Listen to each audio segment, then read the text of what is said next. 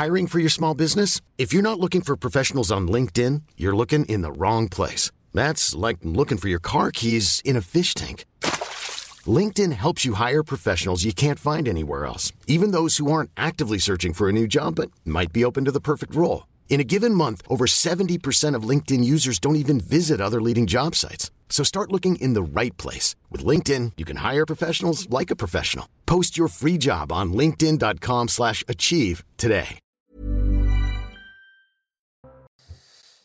Bonjour à tous et bienvenue à l'heure des pros ce matin. Je voudrais dire aux manifestants qui sont entrés hier dans le siège de LVMH que le groupe de Bernard Arnault n'est pas le problème pour la France. LVMH a recruté plus de 15 000 personnes en France en 2022. LVMH, c'est 280 savoir-faire du patrimoine qui emploie 100 000 salariés dans notre pays. LVMH, c'est 500 boutiques et 112 sites de production et d'artisanat implantés dans les territoires. LVMH, c'est un peu plus de 2 milliards d'impôts payés en France. LVMH, c'est 4 milliards de TVA et de charges sociales qui vont dans les caisses de l'État. LVMH, ce sont des employés qui gagnent plus que la moyenne parce que le salaire est plus élevé, parce que la participation ou l'intéressement augmente le revenu annuel, parce que l'entreprise, l'entreprise gagne de l'argent. Or, qui crée des emplois? Ceux qui osent, ceux qui inventent, ceux qui entreprennent, les chefs d'entreprise, les petits comme les grands, ceux du CAC 40 comme le boulanger au coin de la rue, sont des héros. Je voudrais convaincre les sans-culottes de l'avenue Montaigne que non seulement LVMH n'est pas le problème, mais qu'il est sans doute la solution pour la France. Il est 9h, Audrey Berthaud.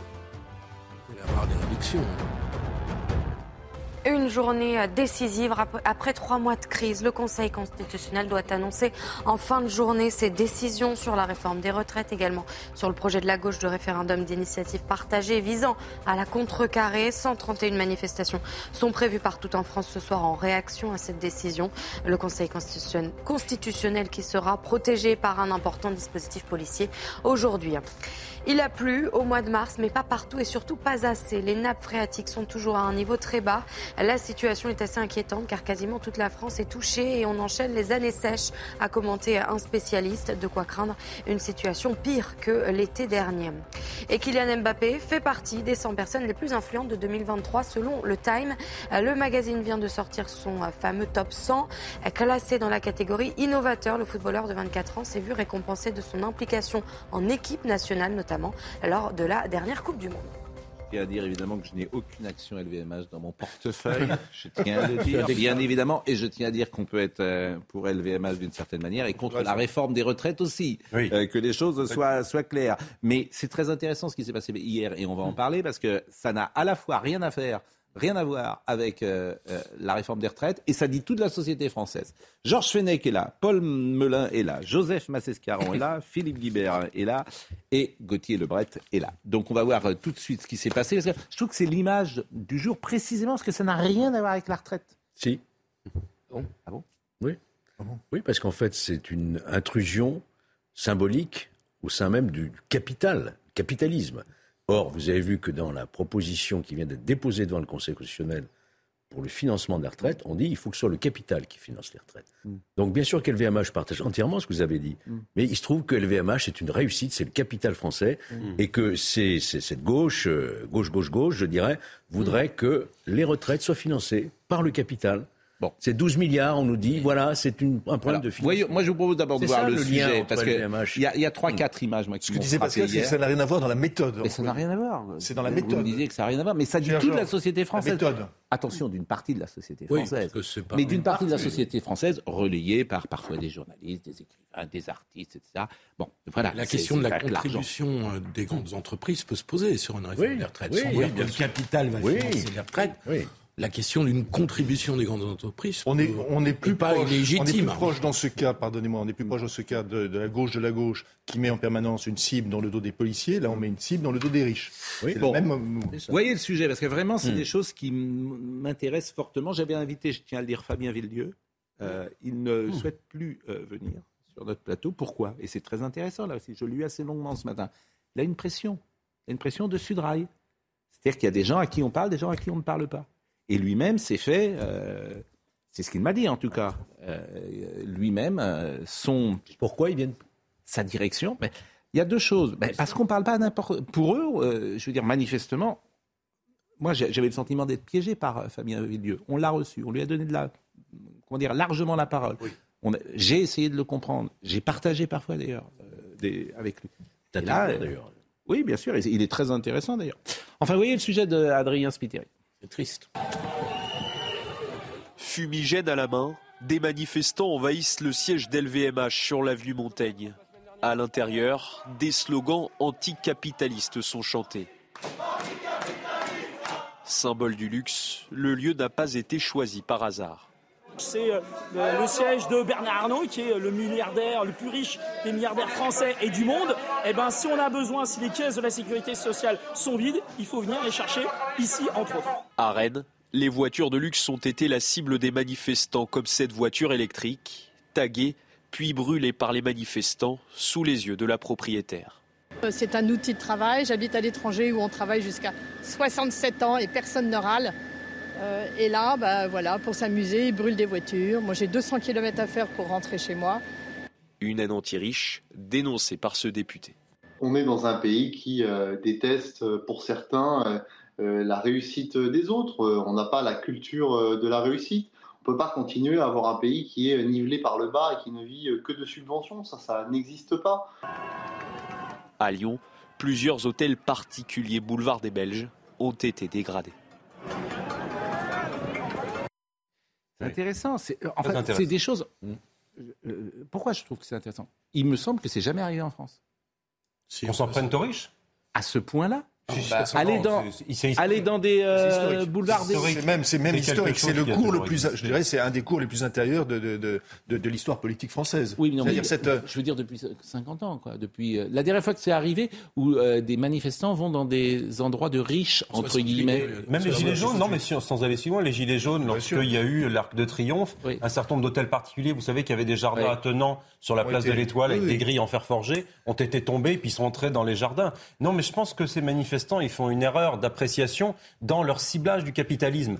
Le capitalisme, il y a le capitalisme paternaliste de la grande entreprise française qui crée des emplois en France. La fortune de Bernard Arnault, c'est la fortune de ses entreprises.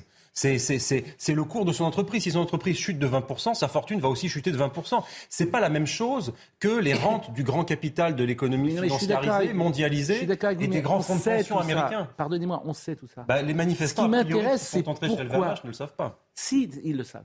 Ah bon Évidemment qu'ils le savent. Vous pensez qu'ils font la différence entre la fortune de M. Arnaud et celle de BlackRock Je pense que ce qu'ils disent hier, c'est qu'ils n'en peuvent plus de gagner 1500 euros. Oui. Quoi oui. Deuxième sujet. Vous avez Mais c'est ça le sujet. Le sujet de l'inégalité sociale aussi. Oui, que plus personne n'accepte aujourd'hui. Il y a 50 ans, accepté d'être pauvre, entre guillemets. Hein. Aujourd'hui, ils ne l'acceptent plus. Et c'est ça qui est intéressant.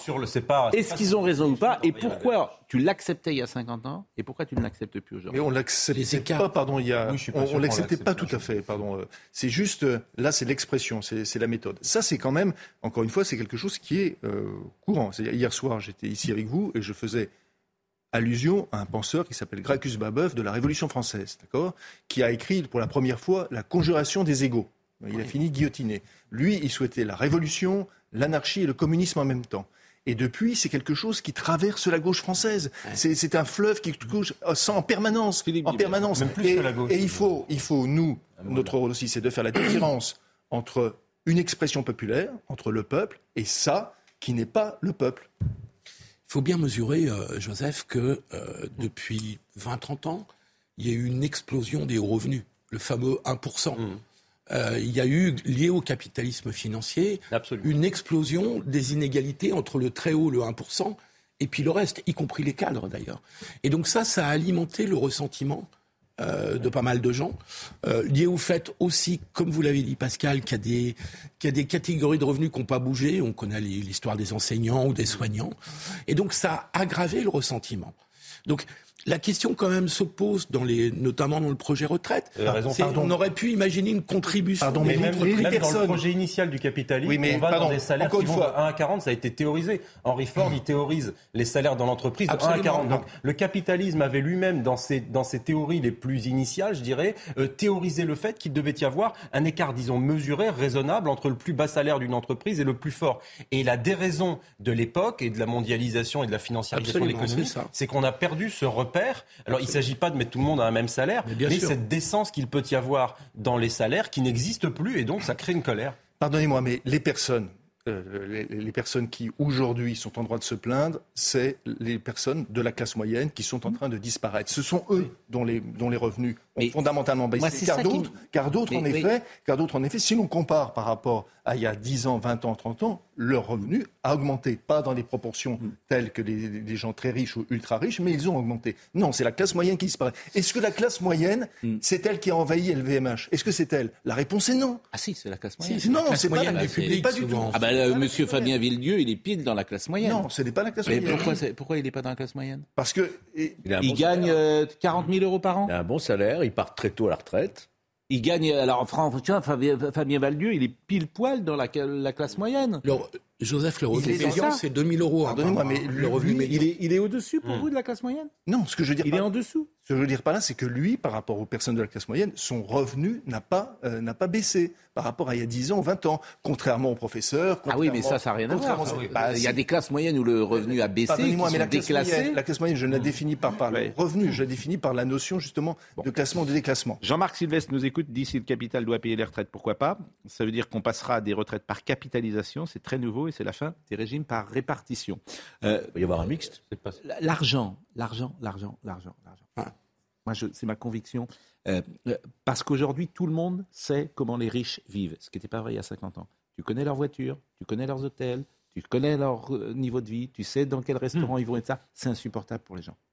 Si tu gagnes 1300 euros, c'est insupportable euh, de savoir que d'autres vivent. Et tu dis, mais qu'est-ce que j'ai fait pour traverser moi la vie? Là, c'est très français. Hein. Oui, non, oui, bah, c'est possible, c'est très français, mais c'est surtout très nouveau. Alors, voyez la Tesla hier, parce que c'est Là, États-Unis, en Grande-Bretagne, vous n'avez pas ce ressentiment. Oui, mais, il y a aussi, euh, c'est la France. Vous avez raison. Je pense que ce que vous appelez les riches, Pascal, ont aussi fait sécession pour beaucoup d'entre eux avec le peuple. C'est-à-dire que vous savez, quand vous observez un petit village français tel qu'il était à l'époque, il y avait probablement une propriété, un château 19e immense à côté du village où les gens plus riches vivaient. Aujourd'hui, il y a une déconnexion avec une élite qui est mondialisée et qui est de plus en plus déconnectée aussi de la base. Ça ah, change beaucoup de choses. Euh, moi, je crois que les gens, ils veulent vivre de leur travail. C'était toute la, Mais vous avez raison la crise des gilets jaunes qui ne vivent plus. De jalousie. Euh, mais tu ne vis plus avec 1300 euros. C'est vivre de leur travail. C'est ça mais tu ne vis pas avec. Or aujourd'hui, ils ne vivent pas de leur revenus. c'est ça le problème. Tu ne vis pas. Et en plus, vous leur imposez deux ans plus de travail. Comment voulez-vous que ça soit accepté Tu ne vis pas avec 1500 euros. Il y a des choses qui ont beaucoup changé. Il y a beaucoup de gens de petits revenus qui sont aujourd'hui divorcés. Il y a 40 ans, tu n'étais pas divorcé. Ça, ça change beaucoup de choses hein, pour les revenus. Donc, voilà, donc ça change des revenus. donc, euh, tu as des hommes de 40, 45 ans qui gagnent 1500 euros qui donnent une pension alimentaire, qui voient quasiment pas leurs enfants et qui habitent dans 30 mètres carrés. Ou dans leur voiture. Exactement. Donc, euh, et ça, c'est nouveau. Bon, euh, voyez la voiture, la Tesla qui brûlait. C'est pas en ça aussi. sans LVMH que ça, voilà. Mais non, on est d'accord. c'est le symbole. pardon, on, on essaye de comprendre. Euh, Tesla, voyez la séquence de la voiture qui brûle.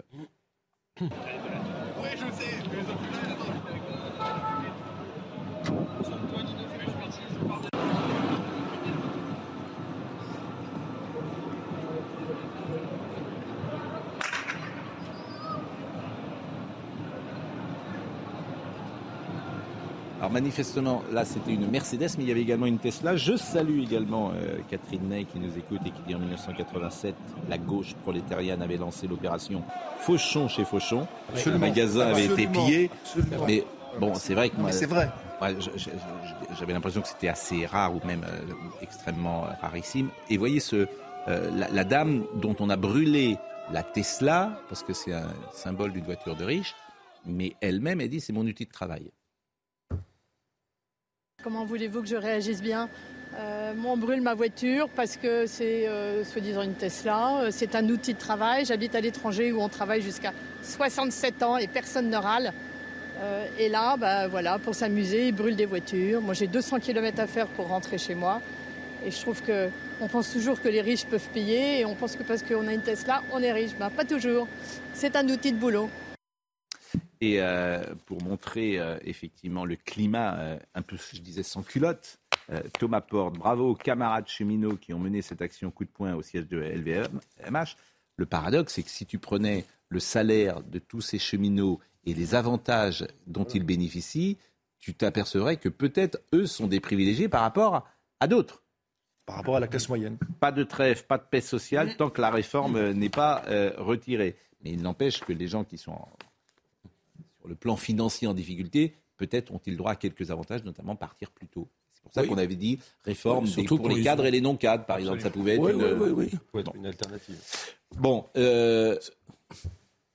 Oui. constitutionnel, c'est ça Non, pas tout de suite. euh, le gouvernement, euh, là-dessus, va regarder ça. C'est cette haine, cette haine anti-riche qu'incarne également Emmanuel Macron. Ah, il y a aussi un, il y a aussi un, voilà, il y a un aspect psychologique parce que lui incarne un monde. Alors il peut rien, mais il incarne ce monde euh, qui est très lointain pour. Et, et encore plus, euh, sans doute après son interview euh, du journal de 13 heures, dans les cortèges qui ont suivi le journal de 13 heures, où il est apparu vraiment comme déconnecté et comme même méprisant. Vraiment, les pancartes, les slogans contre lui précisément ont sans doute plus fleuri après son interview du, au journal de 13 heures il y a, il y a trois semaines. Il y a quelque chose qui est intéressant pour, avec Macron, c'est que Pompidou a passé une grande partie de sa carrière chez Rothschild et quand il devient Premier ministre, même Henri Emmanuel élu euh, président de la République, c'est pas quelque chose qui joue contre lui. Ouais, mais là j'ai l'impression que c'est loin Rothschild quand même pour les gens. C'était il y a 16 ans, 7 ans. L'image du banquier, je pense que moi honnêtement, j'ai pas ce sentiment que politiquement. Je pense que c'est son, son moi je pense que c'est son image personnelle. Oui, mais les déclarations euh, dans les gares, il y a ceux qui ne sont rien et puis voilà. c'est une image personnelle où tu as l'impression une forme de oui de mépris. Bah oui.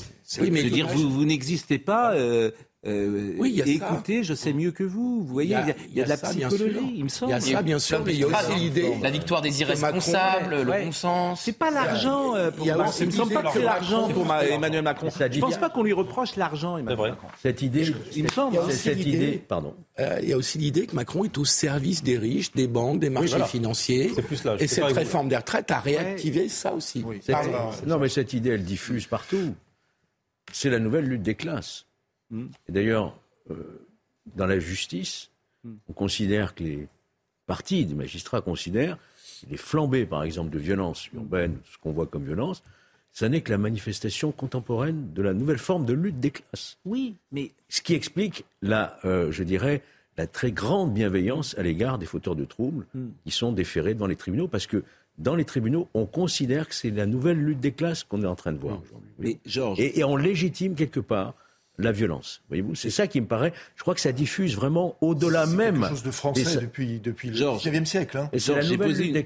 Georges, j'ai posé. Depuis le 19e siècle, il y a, pardon, euh, je vais pas faire. Euh, excusez-moi pour les références permanentes en ce moment. Oui, parce que. je suis désolé, c'est trop. Mais il y, a, y, a un penseur qui est Georges Sorel, qui a été euh, qui a été adoubé par toute la gauche, d'accord? Et le Sorel a donné les pires les pires erreurs, sa pensée, les pires erreurs, les pires horreurs du 20e siècle. Voilà, Avançons. Mmh. Avançons, on va parler des casseurs, mais euh, j'ai parlé plusieurs fois de Michel-Édouard Leclerc, qui vient régulièrement ici. Bon, Leclerc gagne plus d'argent en ce moment.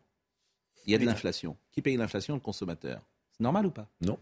Non, ça c'est pas normal. Non, c'est pas. Mais ça, Donc c'est vrai que mmh. c'est pas normal que ce soit le consommateur qui paye. Encore une fois, on peut avoir le même, le même raisonnement avec l'État. Hein. L'État aussi gagne plus d'argent quand il y a une période d'inflation avec une part de TVA qui est fixe. Bon, les casseurs, voyez ce qui se passe, parce que c'était d'une violence inouïe ce qui s'est passé hier. Vous allez voir le sujet de Valentine Leboeuf qui nous inquiète, la radicalisation. Les violences augmentent contre les forces de l'ordre. Sur cette image, des casseurs brisent un mur à coups de marteau. Objectif remplir leur sac de blocs de pierre. Le but est ensuite de les lancer sur les forces de l'ordre, une scène qui se déroule en plein cœur de la manifestation parisienne. Les policiers disent recevoir des projectiles toujours plus gros et dangereux. Ça m'a choqué, on a, j'ai vu un manif, enfin ça m'a pas choqué, je suis habitué maintenant, mais un manifestant avec une raquette. Et en fait, c'est pour lancer des projectiles plus forts, plus vite. C'est-à-dire que vous, au lieu de prendre une balle de tennis, vous prenez une pierre et vous la tapez avec la raquette. Imaginez un peu la vitesse quand ça vous arrive dessus, euh, sur le casque, le bouclier ou dans les jambes. Autre scène marquante, un engin explosif est envoyé sur les policiers de la Brave près de la place de la Bastille. Ils accompagnaient les pompiers qui devaient intervenir pour un incendie dans une banque ce sont nos policiers et nos gendarmes qui en font les frais. Et je suis désolé, mais mes collègues et mes camarades de la gendarmerie ne sont pas de la chair à canon. Est-ce qu'on peut accepter des pères de famille, des mères de famille, des gens qui ont notre uniforme par passion, par vocation, puissent se retrouver sur des tables d'opération parce qu'ils ont des mâchoires défoncées, parce qu'ils ont des traumatismes crâniens, parce qu'ils sont inanimés au sol? Des violences en hausse dans de nombreuses villes de France. À Paris comme à Lyon, une dizaine de policiers ont été blessés pendant la manifestation. On le dit, on le redit, mais il faut vraiment changer la loi. Tu touches à un flic, il bah faut vraiment qu'il y ait une peine planchée, mais qui soit tellement dissuasive que euh, le week-end suivant, les types euh, mm. hésitent à venir sur, euh, sur le bitume. Mm. Tout timidement supprimer les réductions de peine automatiques déjà. Mais c'est pas suffisant. Mais, alors, pourquoi vous dites tout timidement Parce que je dis qu'il C'est vendredi, vous voulez nous énerver Tout timidement, arrêtez d'être timide. Il n'est plus le temps d'être timide. Le temps n'est plus à la timidité. C'était plutôt critique. oui, mais timidité. Je pense qu'il y a eu une proposition. Faut des peines planchées. Tu touches à un flic. Pour la peine planchée sur les, les violences contre les policiers, ça a été rejeté par le garde des sceaux. Et, eh ben, le gouvernement. Bah, alors, euh, vous vous rendez compte Et le Conseil constitutionnel. Vous avez vu l'image euh, Tu enlèves des pierres avec une raquette. Jusqu'à quand ça va durer ça? Jusqu'à quand Jusqu'à quand les forces de l'ordre vont accepter d'être de la chair à canon? Et puis en amont, il y a en aval, il y a tout aussi un, discours anti-police hmm. qui est absolument terrible et qui, est d'une, et qui alimente cette violence. C'est là aussi que c'est inédit. Et je ne suis pas bien sûr qu'il y a 40 ans ou 30 ans, dans les mobilisations sociales, il y avait un tel discours anti-police sur la police tue, etc. Il y a aussi une responsabilité politique. oui, il y avait CRSSS. Oui, bah oui. Enfin, on n'observait pas le même degré. Quand vous regardez l'équipement moyen d'un CRS en mai 68, vous le comparez à un équipement moyen d'un CRS aujourd'hui. À l'époque, il y avait un bouclier rond, il y avait un casque. Vous enfin, on voit bien que le, le degré de violence, il a tout de même augmenté. bravo en tout cas aux policiers qui sont sur le terrain. Et il y a 12 manifestations de leur part. Je veux dire, euh, aucun. 2000 blessés depuis le mois de janvier. 2000 blessés. 2000 blessés. 2000 forces de l'ordre blessés. Bon, certains grièvement le, depuis le, mois de janvier. le jour où ils manifesteront. Parce que ça arrive. Qu'est-ce qu'on fera? Parce qu'il y a un moment donné où. Et ils manifestent déjà, ils sont dans les cortèges euh, contre la réforme des retraites. Non, mais manifester pour leur, euh, leur propre hmm. situation. Bah, c'est aussi pour leur propre situation. On l'a vu, pour leur retraite. nationale, ils ont déjà manifesté. Hein. Le problème hmm. pour les dépenses publiques à 59% du PIB, on répète toujours la même chose. Une personne qui gagne 1500 euros net de charges et d'impôts, soit, soit 58% des Français, l'employeur paye 4000 euros. L'État prend plus de 60%. Lénine avait plafonné à 50%. La classe moyenne ne pèse plus que 20% de la population. Les gens ont raison et quand on ne vit plus de son travail, c'est la violence. Mm. Mais c'est le sujet des dépenses de l'État qui ne fait rien et gaspille à tout va. Je veux dire, le vieux sujet sur le rapport entre le salaire brut et le salaire net et, et je salue, sociales. Et je salue celui euh, qui m'envoie ce message. Je ne le cite pas sauf s'il le souhaite. Euh, non, mais c'est vrai. Et, ça, Pascal, et tu sais que cet argent de l'État, il le dépense n'importe comment. Tu le devines. Ah, plus grosse, ou mal. Alors à ce moment-là, on va défendre la, la dépense des retraites. Parce que la plus grosse dépense de l'État s'appelle les pensions de retraite. Oui. Et puis la deuxième dépense de l'État s'appelle l'assurance maladie. Oui, c'est oui. Et, donc, alors, qu'est-ce qu'on fait euh, tu si on faire des, économies On a le plus grand nombre. On a le plus grand nombre. On a le plus grand nombre de fonctionnaires en Europe. C'est ça la voilà. On a un empilement de structures, de millefeuilles administratives. Mais c'est de votre faute. Vous avez été au pouvoir. Oui. C'est vous. Oui, on a fait le conseiller départemental. On avait fait le conseiller territorial. Les conseils. Le conseil territorial, c'était à la fois le conseil régional. C'était une bonne réforme. Déjà, ça, ça réduisait la brave. un échelon du millefeuille. Est-ce qu'on a le temps de voir l'immersion avec la brave, Adrien Spiteri Voyons la, la brave, bah, qui a été évidemment souvent montrée du doigt parce que par euh, notamment l'extrême gauche, mais la Brave, elle est simplement efficace euh, pour le maintien de l'ordre. Écoutez, voyez ce sujet. Bouclier à la main, casque sur la tête, les policiers de la Brave ont été fortement sollicités hier dans la capitale. Les gars, oh, mettez-vous là, allez, avancez Six sections, déployées d'abord dans les rues parallèles au cortège. Ces brigades de répression des actions violentes interviennent uniquement sur ordre de la préfecture de police. Une fois les Black Blocs identifiés et les premières exactions commises, les policiers interviennent.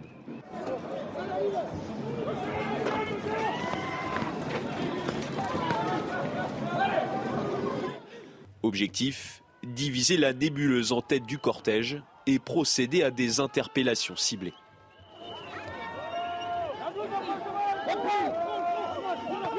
Les policiers se replacent ensuite dans les rues adjacentes.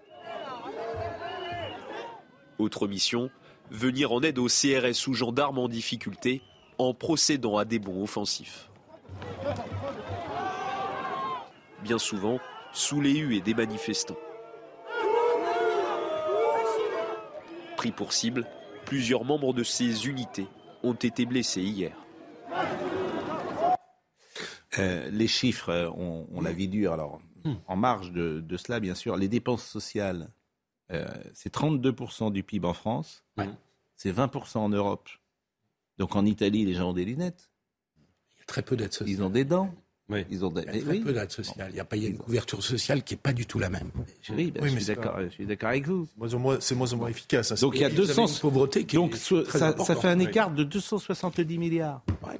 J'ai un hmm. informateur qui m'envoie des. Ah Après, c'est pas dans les dépenses sociales hein. qu'on va faire le plus d'économies. Georges en parlait un peu, je suis assez d'accord. Sur le millefeuille territorial, par exemple, quand vous observez la gabegie qu'il y a dans certaines collectivités territoriales, et souvent les présidents précédents n'ont pas osé s'y attaquer parce que les partis étaient extrêmement aussi présents dans les départements. Oui, mais c'est là qu'il y a des économies. La phrase. Euh, François Hollande avait promis un choc. Voilà, on paye toutes les factures, la fameuse phrase. Bon, on va marquer une euh, pause. Alors, tout à l'heure, on recevra Frédéric Mitterrand. Là, j'ai des questions à lui poser. Parce que ça, ça bah, D'habitude, il écrit des bouquins sur Victor Hugo ou sur. Euh, euh, là, c'est sur Brad Pitt. Et ça s'appelle Brad. C'est une ode à Brad. Il aime Brad. On va l'interroger. Vous aimez Brad Pitt? Bah, Qui l'aime pas? Ah oui. Euh, c'est filmographique. C'est un, enfin, c'est un des grands. Vrai. Un des oui, non, mais physiquement. Mais il n'y a pas que la beauté dans la vie, monsieur. il est sympa. C'est vous qui aimez Alain Delon qui dit ça. Non, mais Alain Delon, c'est un, un accident génétique, c'est autre chose. Ah, il, il, échappe. C'est un accident génétique. Voilà. voilà. Personne n'est plus beau qu'Alain Delon à 35 ans. Ça n'existe pas. On est 8 milliards, il n'y en a pas un. La pause. Déclaration. Il est 9h30 de Audrey Berthaud.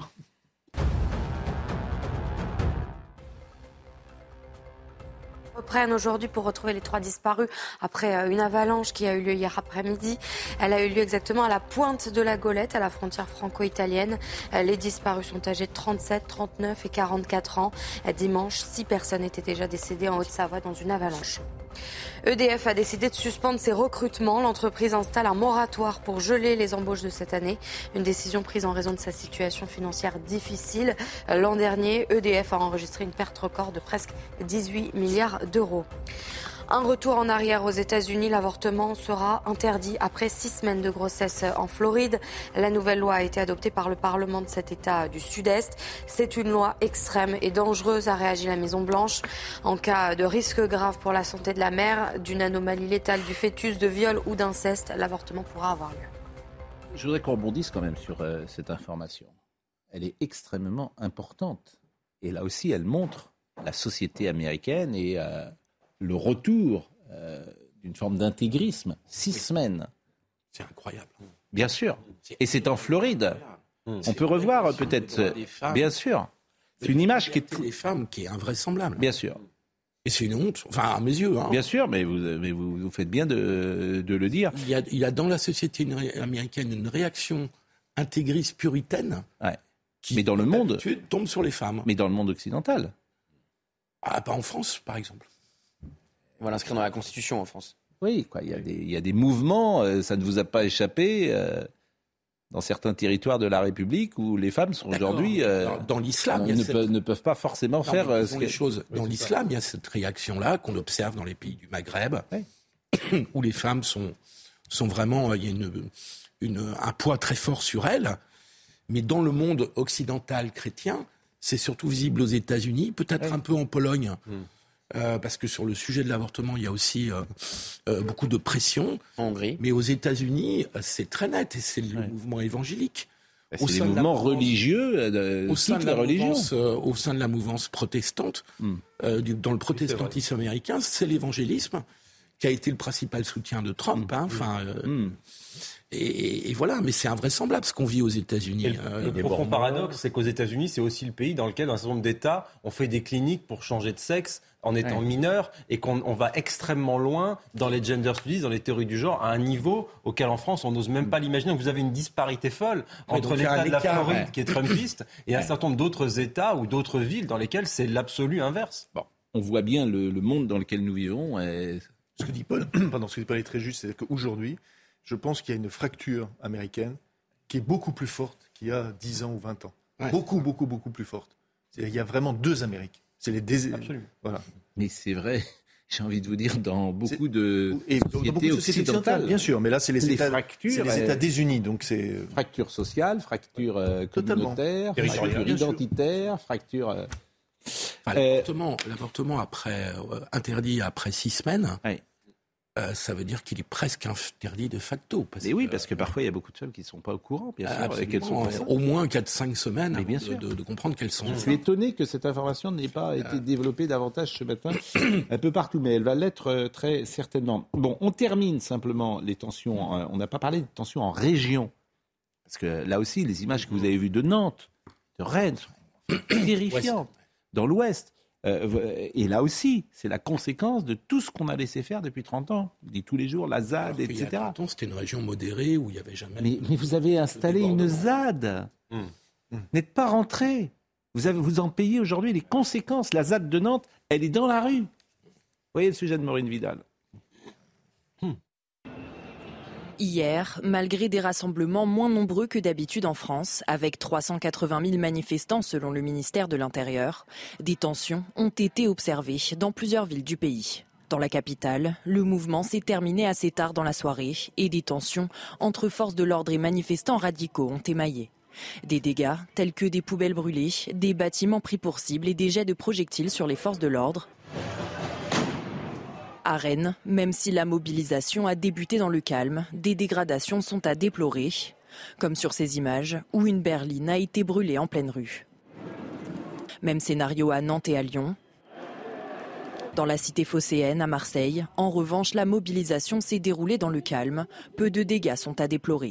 Le Conseil constitutionnel donnera sa réponse en fin de journée, une décision qui risque de peser sur les mobilisations à venir en France.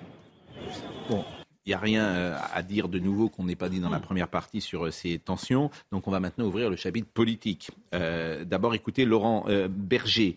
Euh, qui annonce un délai de décence avant d'imaginer reprendre le contact avec le président de la République, parce que le président, si j'ai bien compris, souhaite recevoir les syndicats. Oui, mais pour parler d'autre chose que des retraites, pour parler de sa loi travail et de sa loi plein emploi. Et en plus, dans cette loi travail et dans cette loi plein emploi, il pourrait réincorporer ce que le Conseil constitutionnel a retoqué. Donc pour démarrer les négociations avec les syndicats, mm. c'est pas formidable. Mais en ligne de mire, faut pas qu'il se trompe le président de la République. Il a la Coupe du Monde de rugby mmh. et il a les Jeux Olympiques. Absolument.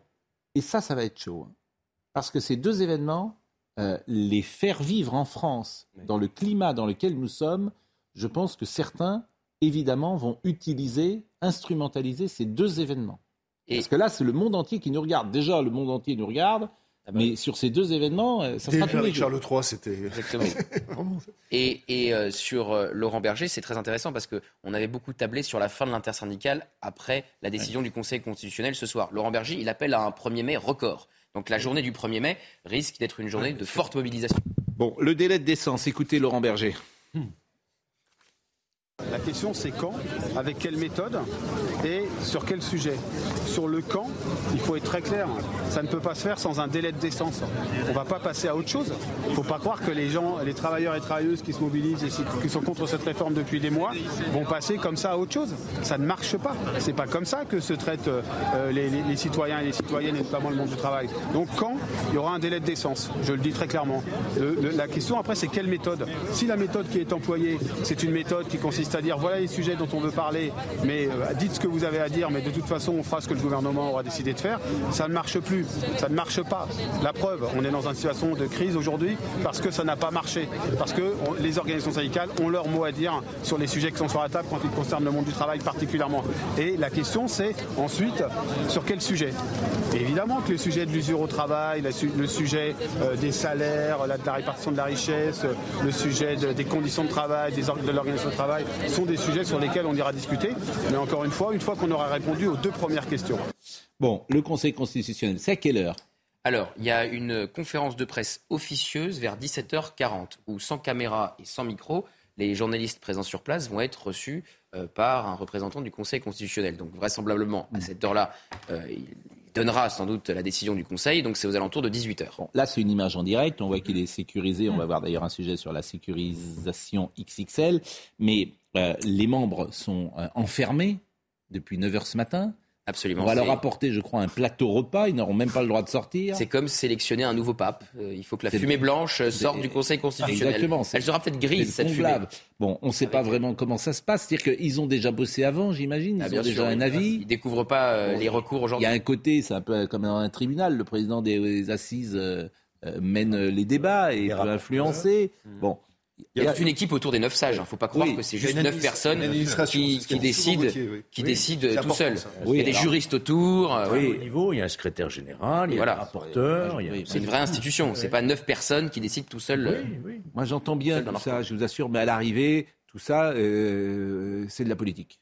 Non Bon, bah, non, pas seulement. Ça ne peut pas être que de la politique. Il faut qu'il y ait des bases de droit. Décision euh, de, type constitutionnel euh, avec la marge d'appréciation sur un sujet. Vous n'avez pas une science exacte là. Ça. On interprète la Constitution.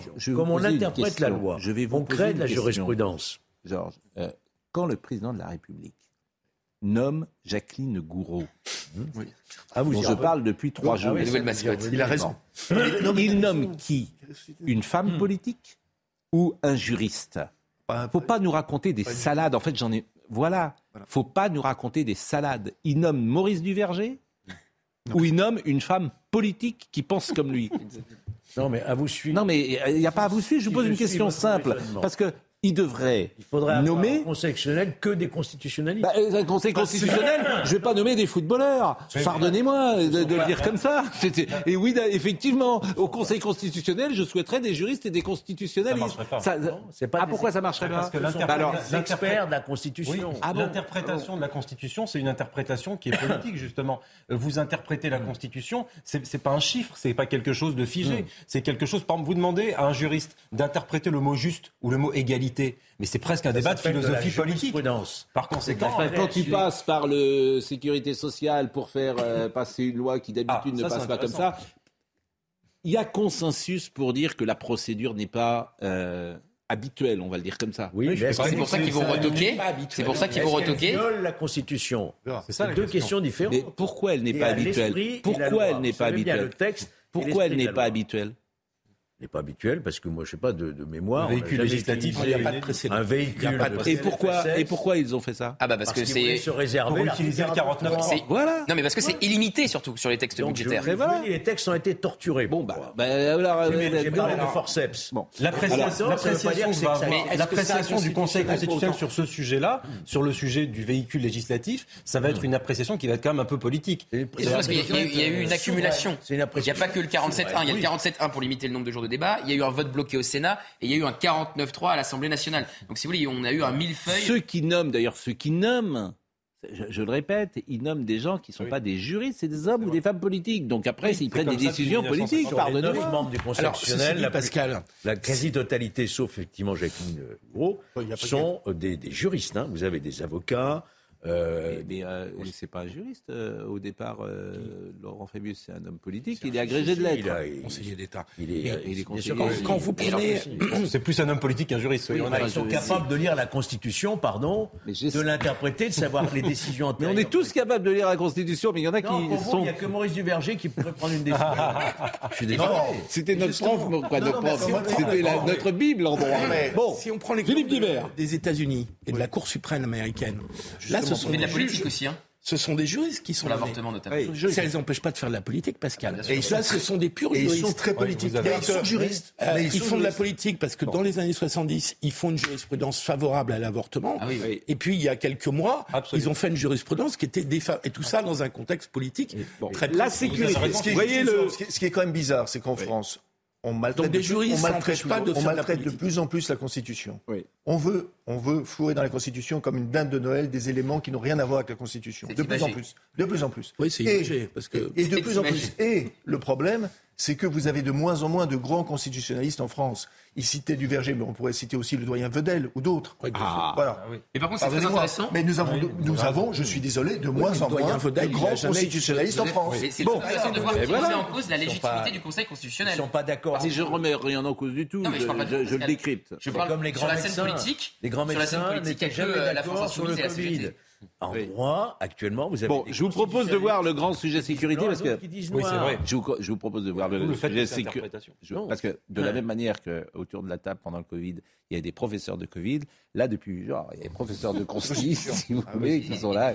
Non, mais vous nous posez des questions, on vous répond. On a oui, quand même vous, vous répondez. Moi, j'ai l'expérience, j'ai comparu dans le Conseil constitutionnel. Hein. Oui, je suis d'accord avec vous. Ils s'en souviennent, mais bon. Ils s'en souviennent. Bon, mais vous, vous donnez des réponses. Ce qui est certain, oui, mais voudrais qu'on voit le sujet. On l'a déjà amélioré puisque les présidents de la République ne font plus partie. Et ah, vous trouvez que c'est une amélioration Oui, c'est moins politique. Ah bon Bon. Ça en fait déjà deux de moins. Bon.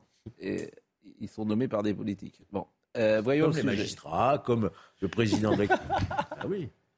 Il n'y a pas que. Est-ce que vous voulez voir le sujet Oui, oui, pardon. Éviter les débordements, c'est l'objectif du gouvernement. Un arrêt préfectoral interdit depuis hier soir tout rassemblement aux abords du Conseil constitutionnel, une zone qui s'étend jusqu'aux places de l'Opéra et de la Bourse. Le risque de nouvelles tensions est bien réel puisque les appels à manifester aujourd'hui se multiplient, notamment sur les réseaux sociaux. Si le Conseil constitutionnel ne retoque pas le texte, le gouvernement devra faire face à des manifestants déterminés. S'il retire toute la réforme, il n'y a pas de problème, sinon nous on continue. C'est pas parce qu'il ne retire pas qu'il faut arrêter les mouvements sociaux et euh, on va continuer à aller dans la rue jusqu'à la réforme soit retirée et, qu'on soit entendu par le gouvernement parce qu'aujourd'hui il n'y a aucun dialogue. Bah, je souhaite qu'on euh, on revienne euh, devant l'Assemblée quand même, euh, donc je continuerai à mobiliser pour ça parce que j'élis des députés et je voudrais que mes députés soient sollicités pour leur avis. 131 actions sont attendues aujourd'hui en France sous forme de rassemblements, défilés ou blocages. Plus de 40 000 personnes devraient y participer. Euh, euh, est en direct du Conseil constitutionnel. Euh, c'est en Palais Royal. C'est dans le premier, deuxième arrondissement? Dans le premier. Dans le premier. Et euh, j'allais dire, est-ce que vous avez mis votre casque, Johan? Est-ce que, est que vous êtes entouré de, de manifestants et de forces de l'ordre? Bonjour.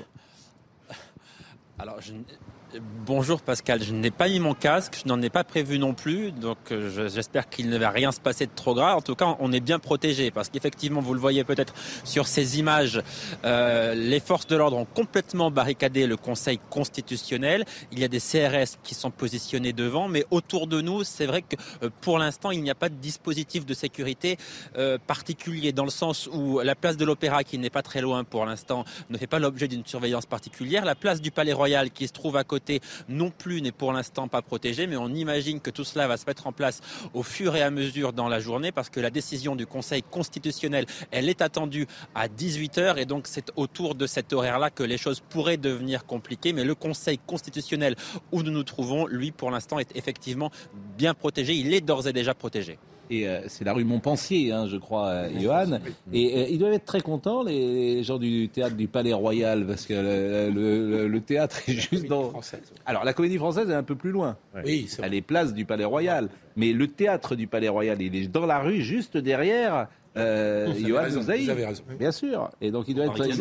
Il, doit, comment? J'espère qu'ils se sont barricadés. Bah, ils doivent être ravis, vraiment, euh, pour aller au théâtre ce soir. Je ne sais pas ce qui se joue d'ailleurs au, euh, Palais Royal. de Cyrano de Bergerac, je crois. C'est Edmond, oui. Toujours Edmond Toujours Edmond, oui. Bon, grand succès. Sa femme. Bon, merci, Johan. Donc, vous restez jusqu'à 18h là-bas. Et je vous tiens au courant évidemment de tout ce qui se passe ici dans la journée et la décision effectivement un peu avant 18h, 17h30, 17h45. C'est ce que nous disait euh, notre ami euh, tout à l'heure Gauthier euh, Lebret. Euh... Tant mieux si on est sur la même ligne. Oui, non, mais c'est sur l'horaire. Il n'y a pas de dissension au sein de la rédaction de Bon. Vous avez fait une soirée. Vous étiez au débat de valeurs actuelles hier Oui, absolument. Ils sont venus vous voir un peu. Exactement, oui. Ils aiment, bien quand. Non, ils comprennent pas pourquoi je vous appelle petit scarabée de temps en temps. Non, non, si, si. Alors, il y a des gens qui viennent me voir en me disant Je m'appelle même, plus Gauthier, quoi. Je, suis, je, suis, devenu un scarabée, quoi. Vous m'avez animalisé, en fait. Vous m'avez animalisé. Marine Sabourin, hypothèse du Conseil constitutionnel. Écoutez le sujet. Ils sont neufs et le sort de la réforme des retraites est entre leurs mains. Le Conseil constitutionnel se prononce ce soir aux alentours de 18h et trois scénarios sont envisageables. Les sages peuvent décider que le texte est parfaitement constitutionnel et donc le valider intégralement. Ils peuvent aussi censurer une partie ou l'intégralité du texte. Parmi les mesures qui pourraient être retoquées, il y a l'index senior qui oblige les entreprises à déclarer les salariés âgés de plus de 55 ans. Le Conseil constitutionnel pourrait ainsi estimer qu'il s'agit d'un cavalier législatif qui n'a pas sa place dans un projet de loi rectificatif du budget de la sécurité sociale. Si le texte venait à être censuré partiellement, le président de la République aurait alors la possibilité de le promulguer en retirant les mesures problématiques. Il pourrait demander un deuxième examen après modification du texte. Pour les autres scénarios, le destin serait plus limpide. Si aucune mesure n'est faite, alors le texte sera promulgué tel quel. Si en revanche la censure est totale, le projet de réforme des retraites serait jeté à la poubelle. Monsieur Guibert, pronostic. Pronostic, euh, hmm. censure partielle, mais il peut y avoir une entourloupe parce qu'il y a un vide juridique sur cette histoire de euh, référendum d'initiative partagée, hmm. puisqu'il y a deux demandes. Et là, il y a des possibles contradictions entre les référendums et le texte de loi. Et donc, le Conseil constitutionnel a une petite marge d'interprétation parce qu'il y a un vide juridique. Donc moi, s'il doit y avoir une surprise, à mon avis, elle vient de là. Il faut dire pourquoi il y a deux demandes. En fait, il y a une nouvelle demande de la gauche hier qui sent que la première demande sur laquelle va statuer ce soir le Conseil constitutionnel ne va pas passer. Donc ils ont tenté de réécrire, de solidifier leur demande et ils l'ont redéposée hier. Ah, les gens ils vont pas être contents parce que si tu ne peux même pas interroger le peuple il y a le, euh, le référendum, le référendum d'initiative partagée qui est déjà en soi une usine à gaz qui a été fait pour que jamais il ne soit mis en place. C'est vrai. Parce que c'est ça qui est fou. Il est pas C'est que le, le, le, RIP là, il a été fait de telle sorte hmm. que jamais il soit utilisé. Oui. C'est pas convenable. Ben, bien sûr. Il y a un nombre de barrières. Euh, Mais bien sûr, c'est une usine à gaz. Donc les gens, ça, il y a eu 11 euh, fois un référendum avec De Gaulle. 11 fois. En France, le dernier, c'est 2005. Je veux bien Avec le résultat qu'on connaît. Et depuis 2005, on a tout verrouillé hein, dans ce pays. Hein. Oui, oui. C'est-à-dire que les gens ont mal voté une fois. Ah, oui. Ils ont eu le, la Non, vous êtes réveillés ce matin. Vous êtes, euh, on vous a dit ça pendant le Covid, euh, matin, midi et soir. On a tout verrouillé. Je trouve que le Covid, c'est pas la même chose. Mais là, on est, on est, on est l'expression ultime. Là, on n'est pas d'accord. Mais depuis 2005, ah on a. Mais les gens, on a, on a enfermé les gens. On les a verrouillés chez eux. Donc il n'y a plus de référendum, il n'y a plus de dissolution. Il y a un président qui est élu pour 5 ans où il fait 30% en législative, il a la majorité. et donc il n'a plus de compte à rendre. et, donc il y a un système et eh ben, c'est la rue. verrouillé. Et, eh ben, c'est la rue. et après il n'y a plus que la rue. Il n'y a plus que la rue. Et donc on est dans un système dangereux de ce point de vue-là. Pronostic euh, avant de faire la pause, Monsieur Fenech, mais en deux secondes si vous pouvez faire. Je pense que si le Conseil constitutionnel faisait preuve d'audace. C'est important ce qu'il va dire, Jean. Il pourrait effectivement euh, retoquer l'ensemble du texte. Moi, je n'ai pas aimé ce parcours législatif et toute l'utilisation qui va, à mon avis, à l'encontre de l'esprit de la Constitution. Hmm. Pas forcément à l'encontre du texte, mais l'esprit, ça compte. Vous n'entendez plus? D'abord, il y a toujours une perceuse ah de temps en temps. Ah, je le dis pour Marine, la, la, perceuse est... Non, non. Donc, si avait un peu d'audace. Non, mais j'essaie, pourrait... j'essaie toujours de décoder ce que vous dites parce que j'ai le petit Fennec illustré et je cherche à travers les mots que vous utilisez, de savoir ce que vous pensez vraiment. Et croyez-moi, c'est pas simple. Toujours. Mais il y a aussi la... pense qu'ils peuvent faire ça. La pause. je pense qu'on ne peut pas exclure cette solution euh, radicale. oui, bah oui. alors franchement, vous croyez au Père Noël, mais c'est pas grave. Euh, Brad. alors en l'esprit des lois. Oui, crois en les forces. Allez, la perceuse ou la pub, ce sera la pub. À tout de suite. Les forces de l'esprit euh, constitutionnel. Frédéric Mitterrand est avec nous et vraiment je le remercie grandement d'être avec nous. Brad, on va en parler dans une seconde. Audrey Berthaud nous rappelle les titres. Demain, ça fera 4 ans, jour pour jour, que l'incendie à Notre-Dame de Paris a eu lieu. La reconstruction de la flèche avance, identique à la précédente. Elle doit être reconstruite avec les matériaux d'origine. La pose du tabouret de la flèche, un socle de 80 tonnes, sera achevée demain. Emmanuel Macron et son épouse doivent se rendre sur le chantier en fin de matinée. L'inflation a atteint en mars 5,7% sur un an en France. C'est un peu, un peu plus que ce qui avait été euh, envisagé selon l'INSEE. L'inflation a été tirée par l'envolée des prix des produits alimentaires. Sur un an, les prix de l'alimentation ont continué d'accélérer, grimpant à 15,9% au mois de mars. Et l'Inde devient le pays le plus peuplé au monde avec plus d'1,42 milliard d'habitantes et d'habitants. La Chine était jusqu'ici le pays avec la population la plus importante. D'ici à la fin du siècle, la population indienne pourrait même être deux deux fois plus élevée que la population chinoise, qui, elle, devrait passer sous le milliard d'individus d'ici 2080. Frédéric Mitterrand, bonjour. Bonjour. J'allais dire bonsoir. Non, mais bonjour. Bon. C'est ainsi, bonjour. Je me suis dit bonjour. Mais qu'est-ce que c'est que ce livre? Comment? Non, mais qu'est-ce que c'est que ce livre? Qu'est-ce que c'est que ce livre? Qu'est-ce que c'est que ce livre? J'ai écrit un livre sur Brad Pitt parce que je l'aime. Mais c'est alors il y, y, y, a des gens qui écrivent des déclarations d'amour. Ça, c'est une déclaration d'amitié. C'est pas tout à fait pareil. Si, si. L'amitié avec un physique Brad Pitt. Euh, ah, oui, oui, non, mais c'est une déclaration d'amitié parce que je trouve que le personnage est, est, vraiment très attachant, à la fois comme acteur, il peut tout jouer, il joue des choses extraordinaires, mais aussi sa démarche, sa manière d'être, le fait qu'il soit euh, au cœur d'Hollywood, et puis qu'en même temps, il soit libre de produire ou de faire des films qu'on ne fait pas à Hollywood. Enfin, je le trouve extraordinairement plus intéressant que la plupart des acteurs. J'entends bien, mais vos derniers livres, c'est sur Napoléon III et Victor Hugo. Donc, ben euh, je veux que vous fassiez... changer. Quand je dis qu'est-ce que c'est que ce livre... Oui, mais pendant 40 ans, j'ai fait des émissions sur le cinéma aussi. Ah. C'est pas nouveau. Alors, et Étoile, Étoile. Oui. J'avais 17 ans, en 81. Oui. C'était sur la une. Oui. C'était exceptionnel. Oui, c'était pas mal. Ah ouais ah, vous avez des souvenirs, vous vous souvenez, Étoile, Étoile. Très, très bien. Et le générique. Oui, les génériques, j'adorais. Je, ah je, je, travaillais. Moi, je regardais que le générique. Oui. Non, je blague, mais, mais c'était formidable. Ensuite, dessin d'étoiles et tout ça, je travaillais énormément ouais. les génériques.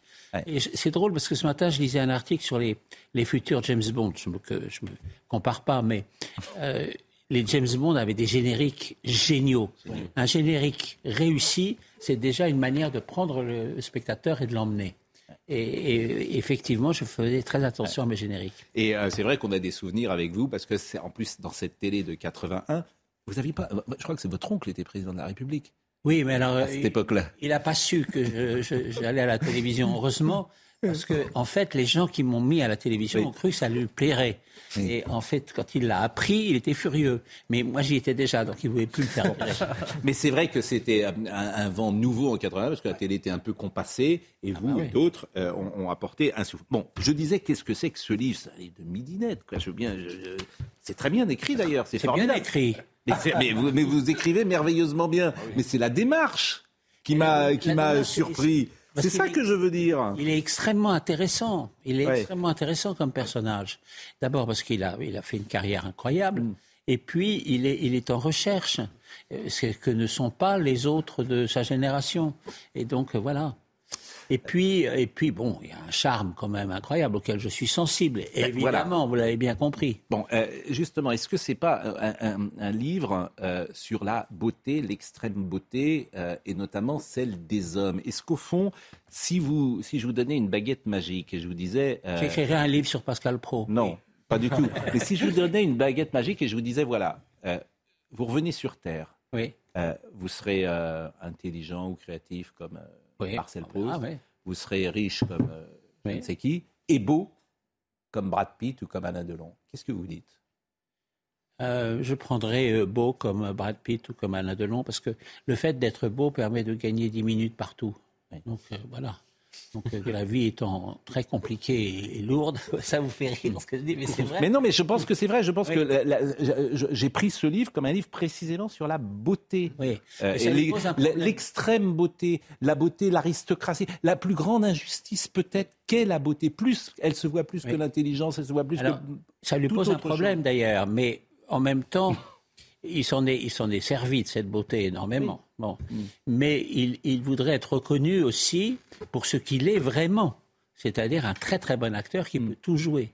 et, où, il peut d'ailleurs mettre précisément, comme souvent les gens très beaux, en péril sa beauté, puisqu'il sait que de toute façon, quand le film est terminé, la beauté reviendra. Donc, euh, et, il a fait, euh, il a fait un certain nombre de films où il se démolit physiquement, mm. notamment. Euh, Fight Club où il est complètement démoli et où il est, il est magnifique, même démoli d'ailleurs. Et là, il est traversé la vie avec cette gueule-là. Pardonnez-moi, c'est, là lui aussi c'est un accident génétique. Je disais qu'Alain Delon était un accident génétique, mais c'est, rare. alors ce qui est extraordinaire, c'est qu'il est encore beau. C'est-à-dire qu'il a, il a 60 ans, il a quand même beaucoup bu, maintenant il ne boit plus, mais il a beaucoup mm. bu, il s'est beaucoup abîmé volontairement et, reste extraordinairement beau quand même. Bon, euh, est-ce que vous diriez qu'il est plus beau chez les hommes qu'Angela Jolie était belle chez les femmes? Ah, Je ne prendrais pas ce genre de, je pas ce genre de, de comparaison. vous, vous, méfiez évidemment de l'époque. Ça, c'était au César euh, l'autre jour où il a été exceptionnel. Vous l'avez rencontré pour écrire le bouquin Non, je n'ai pas rencontré. Hmm. Je l'ai pas rencontré et au fond, c'est aussi bien. Hmm. Euh, et je pense que si je le rencontrais maintenant, alors ça se passerait très mal parce qu'il se dirait qu'est-ce que c'est que ce type qui est là en train de me regarder avec des yeux de Berlin hmm. et, je prendrais la fuite. Au Columbia College, Bradley euh, Philippe Roth, qui montre quand même qu'il y a un peu de culture et, et d'intérêt, court les filles et baise enfin à tout va.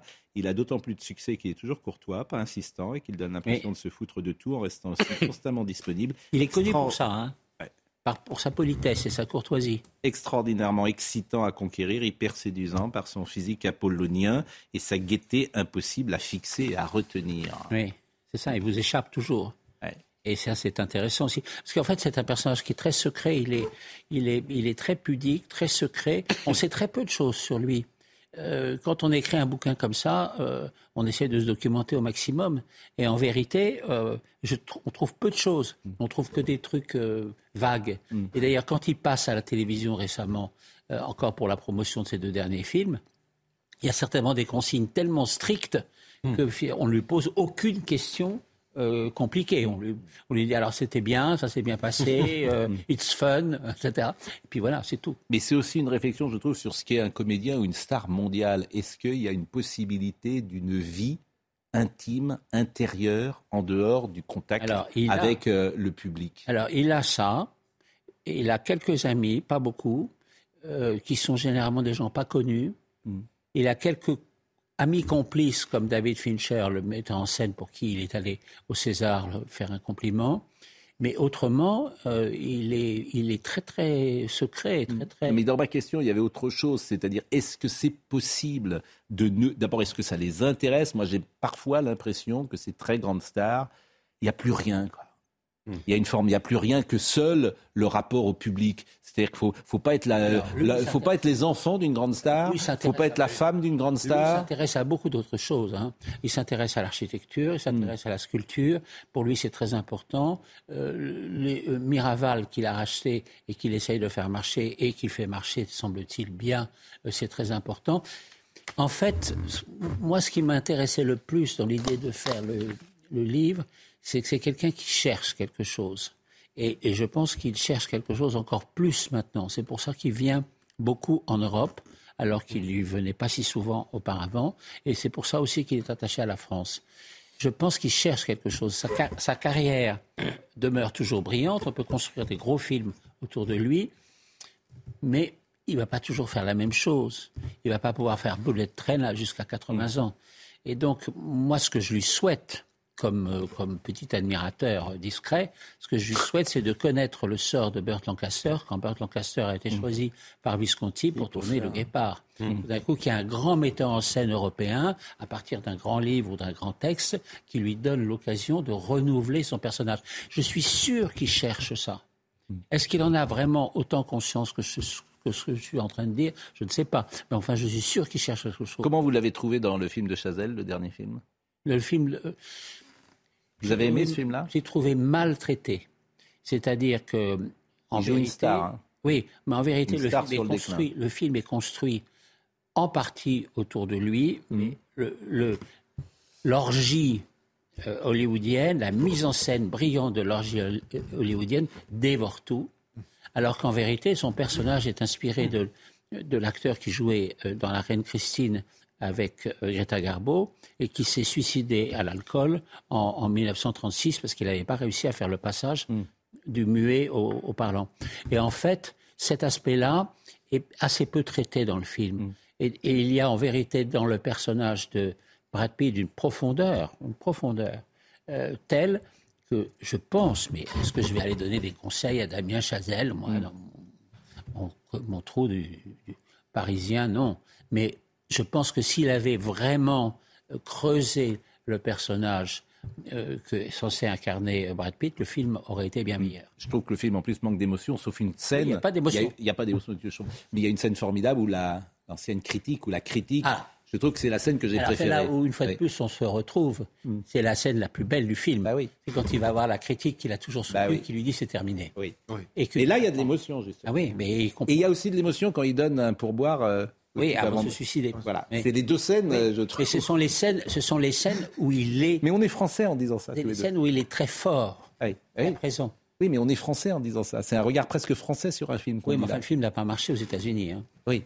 Donc euh, voilà, il y a un truc. Et, je pense que le brio extraordinaire de Damien Chazelle, le metteur en scène, mm. euh, a tout emporté et a dévoré le film d'une certaine manière. Bon, euh, il y a l'actualité, on va y revenir tout de suite, notamment ce qui se passe à Angers. Simplement euh, un mot, parce qu'il était souvent en France, euh, Brad Pitt, Brad et Angelina gagnaient Miraval, vous en avez parlé en hélicoptère quand ils étaient encore mariés, avec les enfants, les nounous, tout le tremblement. Et ça ne plaisait pas beaucoup aux habitants des alentours. Ce côté apocalypse now, dans les terres paisibles et reculées de Provence, Brad revient régulièrement depuis qu'ils se sont séparés, qu'Angelina a vendu ses parts à un russe sans le prévenir ce qui envenime encore la procédure de divorce. Il n'envisage aucunement de se retirer car il est profondément attaché à Miraval.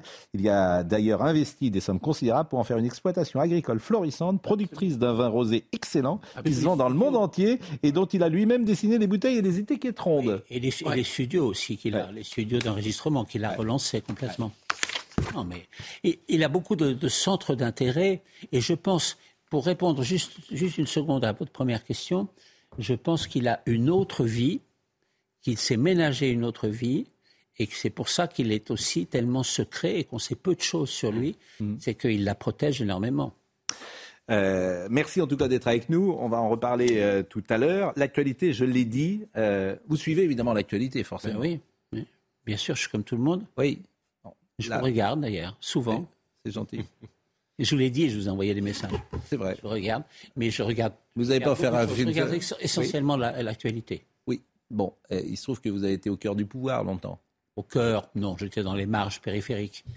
bon. vous avez un rapport de psychologie, forcément, sur ceux qui gouvernent. Vous avez été proche de quelqu'un qui a gouverné la France et qui euh, a réussi euh, précisément à unir les Français. Euh, la période Mitterrand avec plein de pourtant de n'est pas gagné pour François Mitterrand quand il arrive en 80. J'étais dans le, dans le bain dès l'enfance, puisque dès l'enfance, mon père était le, le, plus proche, je pense, de tous ceux qui ont été proches de François Mitterrand. Il le voyait quasiment tous les jours.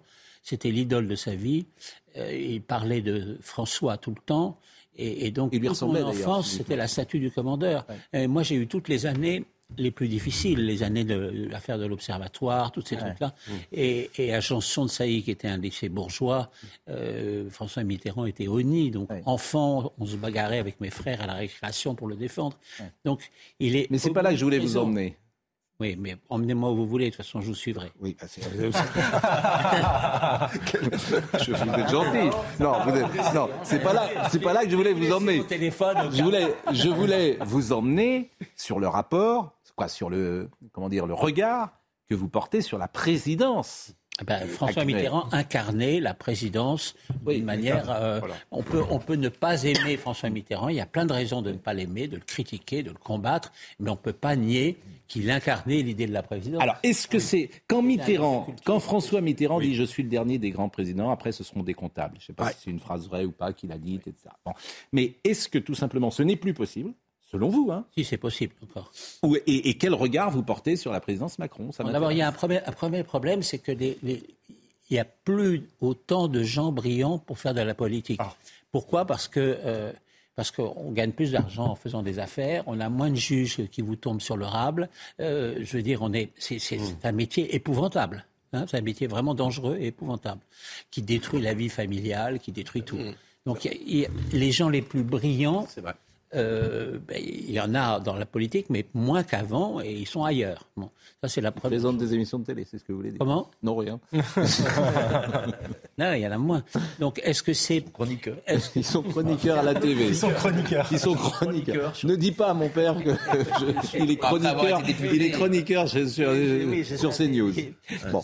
Non, mais ça c'est vrai. Donc oui, alors donc ça, euh, il y en aura plus parce que plus personne ne voudra faire de la politique parce qu'il y en aura parce que quand même le désir de pouvoir, l'excitation. Et puis il y a aussi des gens qui sont portés par le désir de servir leurs concitoyens quand même. Hein bon. Et tout le monde n'est pas. Manifestement, vous ne voulez pas répondre à ma question sur le regard que vous portez. Je peux vous comprendre. Vous n'avez pas envie de dire des choses peut-être désagréables ou pas sur la présidence Macron. J'ai plus envie, ça. J'ai plus envie. Et j'ai pas envie de dire du mal de. J'ai plus envie de dire du mal les hommes politiques. D'abord parce que même si je trouve qu'ils sont inférieurs aujourd'hui, pas tous, mais la plupart d'entre eux, à ce qu'on pourrait attendre d'eux, ils font quand même encore un mm. travail horriblement difficile.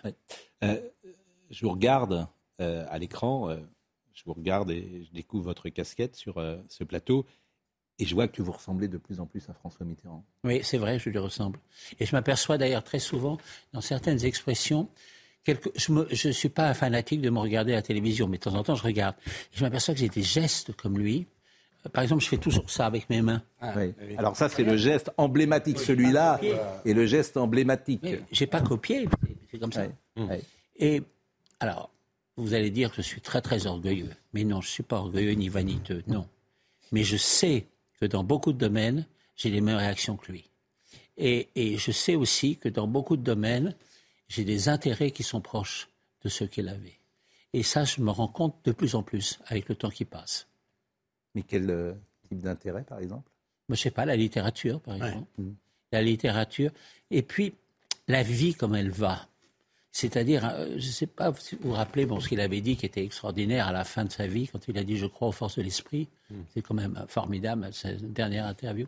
Je ne sais pas si vous vous souvenez de ça d'ailleurs. C'est pas une interview d'ailleurs. Non. C'est le 31 décembre 1994. Et après, et après, il y avait, c'était, il y avait deux, deux, présentateurs, un homme et une femme, très bien d'ailleurs, et ils, sont restés silencieux, ce qui est très rare. Hmm. Ils sont restés silencieux pendant, je sais pas, 20 secondes, hmm. tellement ils avaient hmm. été frappés par cette, euh, par cette déclaration comme ça tellement forte. Et il était, et il, a dit aussi, moi ça il me l'a dit aussi, la, la, la, la vie est plus forte que tout. C'est-à-dire qu'il se passe toujours des choses nouvelles, inattendues, intéressantes. Tout l'intéressait. Alors, moi j'avais des relations compliquées avec lui, hein, et il était, il était très dur avec moi. Euh, sauf à la fin, tout à la fin où il a été absolument euh, d'une gentillesse incroyable, inattendue pour moi. Autrement, il était très dur. Alors, ah, vous allez croire que c'est un effet de la vanité. Peut-être parce que je lui ressemblais un peu. Et donc, il était, euh, de tous les enfants et neveux, peut-être que c'était celui qui était le plus proche de lui, d'une certaine manière, qui lui était le plus insupportable. et, c'est pas bien de dire ça, hein, mais pourtant, c'est ce que je pense. Vous portez une casquette? Oui, je porte une casquette. Oui, je porte une casquette parce que je suis malade. Donc, j'ai pas envie, moi, qu'on voit que je suis malade. Donc, euh, je suis un peu moins malade quand j'ai ma casquette. Voilà. Mais ce n'est pas un signe euh, d'impolitesse à votre égard, ni à l'égard de vos invités ou de vos chroniqueurs. C'est juste. Il y a un exemple euh, formidable aujourd'hui, c'est ce que fait Florent Pagny. Je le trouve formidable, ce garçon. Hein. D'abord, comme artiste, je trouve euh, quelqu'un de très remarquable, et je trouve formidable qu'il dise les choses et qu'il place son combat comme il le fait. Comme je trouve formidable aussi que le patron de Publicis euh, ait dit il faut, parler, il, faut, il faut être à l'intérieur, dans une affaire, il faut en parler, etc. Je les comprends très bien, je les juge d'une manière très positive personnellement, mais moi, en face de moi, devant ma glace, le look chimio, non, je n'en veux pas. Hmm. C'est tout. Et c'est quelque chose qui s'est déclenché il y a quelques semaines C'est quelque chose qui s'est déclenché il y a trois mois, oui. Hmm. Et le combat euh, ah oui, est rude. Ah oui, oui, ça tout le monde le sait. Tout le monde sait que c'est un combat qui est très rude. Hmm. Mais voilà, il n'y a pas d'autre solution, c'est marche ou crève. Donc on me demande, on me dit tu as beaucoup de courage, on me dit tu, euh, non, pas de courage, c'est ce qu'on peut faire? marche ou crève. Si on aime la vie, on continue. Alors, ça a un énorme avantage, c'est que quand même ça, ça replace les choses un peu en perspective. Et euh, il y a des tas de choses qu'on veut plus faire, du temps qu'on veut plus perdre. Et en même temps, euh, tout devient plus aigu, plus. En fait, la vie devient encore peut-être plus intéressante au moment où on pense qu'elle est menacée. Voilà. Mais bon, rien de plus. Et en même temps, je suis très heureux d'avoir pu terminer le, le, le Brad à temps, parce que, en vérité, ce livre, qui est une déclaration d'amitié à quelqu'un que je ne connais pas, mais qui, qui, m'a rappelé des gens que j'ai rencontrés dans ma vie quand même, euh, des vrais garçons. Hein. Moi, moi, je suis hétéro-friendly. Hein. J'aime beaucoup les vrais garçons, les types qui sont comme ça fiables, gentils, euh, solides, euh, qui, qui, qui, qui, sont fidèles, qui restent avec vous. Et, et, donc, euh, je suis très content d'avoir eu le temps de finir ce livre parce que ce livre, en fait, est bon. Je ne vais pas faire l'article, mais je le fais quand même je veux dire, c'est un livre qui est plus profond qu'il n'y paraît. Alors je lis, je lis une, journaliste qui dit, ah, on voit qu'il a écrit ce livre avec une documentaliste. Ça fait 40 ans que je fais des émissions sur le cinéma, j'ai pas besoin de documentaliste. J'écris un livre sur quelqu'un qui m'est proche et qui me donne un exemple. Oui. Et puis il y a chez vous un style, euh, reconnaissable dans l'écriture, une qualité euh, littéraire. Mais c'est vrai, il y a une qualité littéraire que vous. Euh, j'aime beaucoup raconter des histoires. Mais voilà, toute la série, oui, mais toute la série de portraits que vous faisiez sur les grandes stars, je ne sais pas si c'était sur France 2 ou sur France 3. Plusieurs chaînes, oui. plusieurs chaînes. une forme de lyrisme également, bah. d'émotion que vous faites naître à la fois avec la plume, mais aussi avec le ton de voix. Je me souviens pardon, de Lettres d'amour en Somalie, moi qui m'a marqué mais profondément et intimement. Mm. Et, je me demandais d'ailleurs, est-ce que vous pourriez faire euh, à partir de ce livre le même exercice? Parce que je le verrais bien à partir de ce livre. À partir de Brad? Oui. Je pense que le livre suffit. Je pense que l'apparition cinématographique de Brad est, finalement trop puissante. Et donc, on, le, texte euh, le texte de Fredo serait plus faible que ses apparitions. En revanche, la Somalie, qui était un pays euh, euh, malheureux, martyrisé, dans une situation épouvantable, euh, là, je pouvais ajouter un certain nombre de clés ou un certain nombre de domaines. Mais j'ai fait, j'ai fait beaucoup de choses comme ça. Il y a beaucoup de portraits que j'ai fait. Récemment, par exemple, il y a, il y a, deux ans, j'ai fait un portrait de Lana Turner, qui était une des grandes stars américaines. et, c'est très très personnel. En fait, c'est quasiment une lettre que j'écris à ma mère. C'est-à-dire que tous ces, tous ces textes-là, si, euh, quand Pascal me fait des compliments qui me touchent beaucoup, s'il y a une part de, vérité dans ce, que, dans ce que je faisais dans ces portraits, c'est parce que c'est ma vérité. C'est-à-dire, je parlais de gens qui m'appartenaient. Hmm. Et, ce qui est fascinant avec les, grands mythes du cinéma comme Brad, euh, c'est que ils, appartiennent à notre vie et nous, on ne leur appartient pas. Ils ne savent même pas qui on est. Bon. Mais ils, sont dans notre vie et puis ils restent. Et ils sont là pour, euh, pour toujours. Et il n'y en a pas beaucoup qui sont capables de faire ça. Qui sont capables de faire ça. Quelques-unes des grandes stars des années 30, quelques-uns des grands héros du cinéma romanesque des années 50, Belmondo à ses débuts ou Delon à ses, à ses débuts, mais il n'y en a pas beaucoup d'autres. Hein. Et, et, une fois qu'ils sont là, ils partent plus. Hmm quelques chanteurs aussi forcément. Mais vous appartenez aussi à une euh, génération de gens qui ont fait de la télé avec énormément de talent et de culture, qui aujourd'hui euh, c'est un peu parfois étiolé dans le monde de la télévision. C'est-à-dire que vous, Bernard Pivot, Jacques Chancel, qui est plus jeune qu'eux d'ailleurs. C'est parce qu'il y a une profusion aussi. Il y a une telle profusion.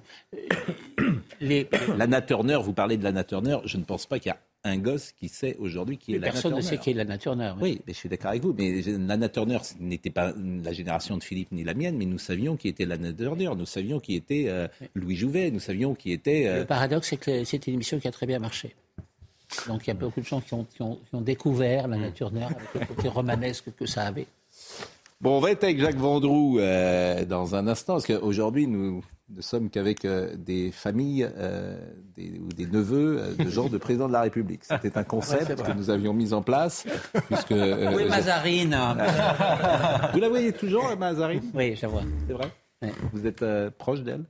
Je ne suis pas vraiment proche d'elle, parce qu'elle a une très forte personnalité et elle, est assez, je crois, souvent assez critique en ce qui me concerne. Mais euh, j'ai beaucoup d'affection pour elle. Elle est très intelligente, hmm. Très solide. Elle a hérité de beaucoup de caractéristiques de hmm. son père. Et euh, ouais, je l'aime beaucoup. Hmm. Mais c'était compliqué, François Mitterrand, avec ses enfants, parce que tu as l'impression que les deux garçons, oui. le rapport n'était pas le même qu'avec Mazarine, par exemple. Non, mais Mazarine, Mazarine était plus forte. Et, en plus, c'était une fille. Donc, euh, il avait une relation avec les femmes qui était et je trouve que c'était sa fille, mm. qui était euh, intimidée, mm. souvent. Et donc, euh, de séduction intimidée. Mm. Et donc, peut-être qu'avec sa fille, elle avait la même chose. Et puis, elle est très, très intelligente, quand même. Très... en fait, elle n'avait pas besoin de lui. je crois que c'est la chose la plus importante, c'est qu'elle n'avait pas besoin de lui. Elle, elle s'était construite. Et, et, donc, ils étaient dans une entente formidable. Bon. C'est très touchant. Mitterrand et les femmes, oui, ce serait un sujet. Hein. Euh, c'est dans le livre de Georges-Marc Benamou, je crois qu'ils sont chez Lip, et puis il voit Juliette Binoche. Et il dit les actrices, il ne faut pas y toucher. Il faut les regarder de loin, des actrices. Oui, mais. Surtout pas. Alors, il adorait le, visage magnifique, évidemment, de Juliette Binoche, mais les actrices, bon, c'était, danger. Ça n'allait pas aussi loin qu'on disait. Ma mère disait toujours Oh, ton oncle, c'est un gratteur de mandoline. Et, et, je trouve que c'était très juste. C'est-à-dire pardonnez-moi de dire euh, ça comme ça, il y a ceux qui draguent et ceux qui baisent, c'est ce que vous voulez dire. oui. Ah, c'est très vulgaire et très trivial. C'est un, peu, un hein, peu. Et lui, c'était un. Un dragueur, c'est ce que vous voulez dire, un charmeur. Non, oui, un charmeur. Un charmeur. Voilà. Oui, un charmeur. un charmeur. eh oui, ben. Jacques Vendroux est un charmeur à sa manière. Euh, générique, nous partons avec Jacques.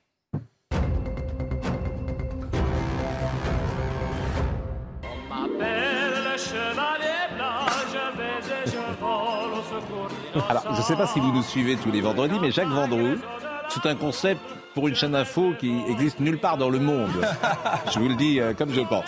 Il était au Qatar, ça avait tellement bien marché, les gens étaient heureux de le voir. Je lui dis, mais Jacques, viens nous voir, mais tu fais ce que tu veux, hein, bien évidemment. Je ne sais jamais où il est le vendredi.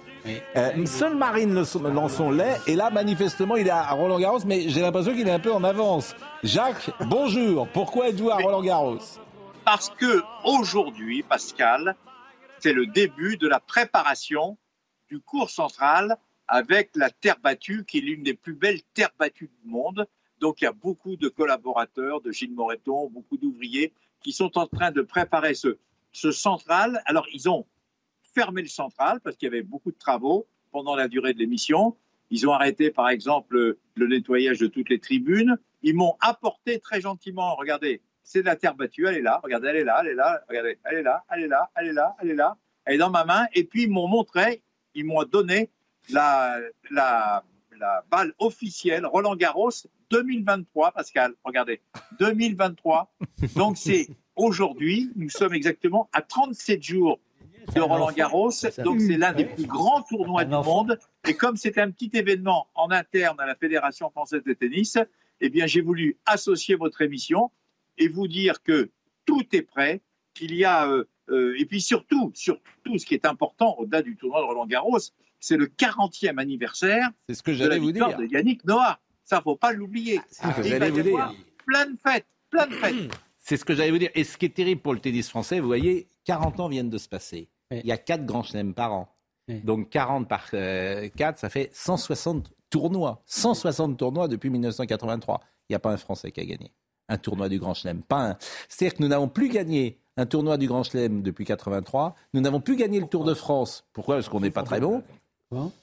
Oui, quoi, en double. Oui, et puis des, euh, mais je parle masculin, bien sûr. Bon, chez les hommes. Nous n'avons plus gagné le Tour de France depuis 1985, et c'était Bernard Hinault. Hein. Donc, et nous n'avons pas gagné non plus l'Eurovision euh, depuis 77 avec Marie-Myriam. C'est les trois trucs, si vous voulez.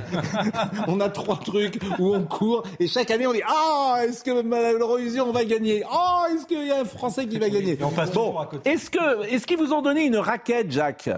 Non, non, j'ai pas. Ah, moi, je voudrais que vous fassiez un petit service sur la terre de Roland Garros. Non, parce que je vais vous dire, il faut pas aller sur le cours central parce que, si vous voulez, le, le, le cours central, la terre battue, eh bien, on la prépare. On n'a pas le droit de marcher. En revanche, pour nous, ils ont mis le filet, ils ont mis la table, ils ont mis la chaise d'arbitre.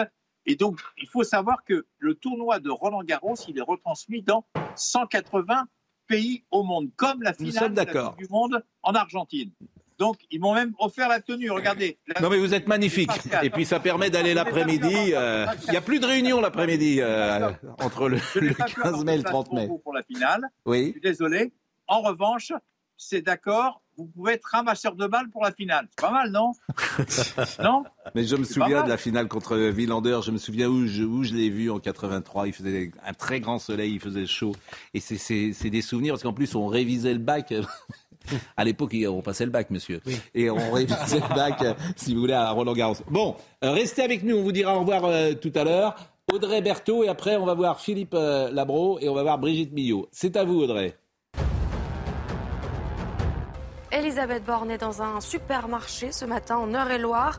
Il s'agit euh, d'un déplacement lié au pouvoir d'achat. Elle échange en ce moment avec euh, le personnel et les clients. Elisabeth Borne qui est avec Olivia Grégoire, ministre déléguée chargée des petites et moyennes entreprises, du commerce, de l'artisanat et du tourisme. Les secouristes italiens ont annoncé avoir récupéré les corps des trois disparus près de Tignes. Hier après-midi, une avalanche a eu lieu à la pointe de la Golette, à la frontière franco-italienne. Trois personnes âgées de 37, 39 et 44 ans avaient euh, disparu. Seul le guide qui les a accompagnés a survécu. Il est actuellement hospitalisé. Enfin, aux États-Unis, un jeune homme de 21 ans a été arrêté dans l'enquête sur la fuite de documents confidentiels. L'arrestation, vous le voyez, a été filmée en direct par les télévisions américaines. Il s'appelle Jack Texera. Il est employé de la garde nationale aérienne. Il pourrait comparaître aujourd'hui devant un tribunal du Massachusetts. Comme tous les samedis à 10h sur CNews de demain, bonjour docteur Millot. Brigitte nous explique qu'il serait possible de rajeunir son cerveau jusqu'à 90 ans et plus. Je vais vous envoyer chez Brigitte. Écoutez là. Espoir. On dit qu'un cerveau humain est mature vers 24-25 ans. D'accord. Donc à partir de 24-25 ans, ça, décline À partir de 24-25 ans, on dit qu'entre la maturité du cerveau et la fin de la vie, on perd à peu près 10% de ses neurones. Enfin, 10% de 100 milliards, il en reste beaucoup quand même. Hein. Mais surtout, la bonne nouvelle, c'est que depuis quelques temps, avant, en tout cas à mon époque, on disait neurones perdus, Ce qu'on perdait, on, ce qu'on perdait, on le récupérait.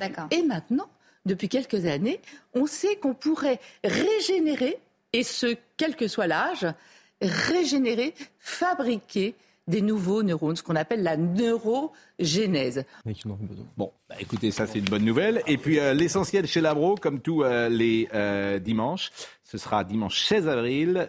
Philippe recevra le chef Yannick Aleno, que vous connaissez bien sûr, qui viendra parler de cuisine, de tradition, mais aussi de son fils Antoine, évidemment, fauché à 24 ans par un individu en délit de fuite en plein Paris. C'était le 8 mai 2022 et on en a beaucoup parlé sur cette antenne. Écoutez Yannick Aleno.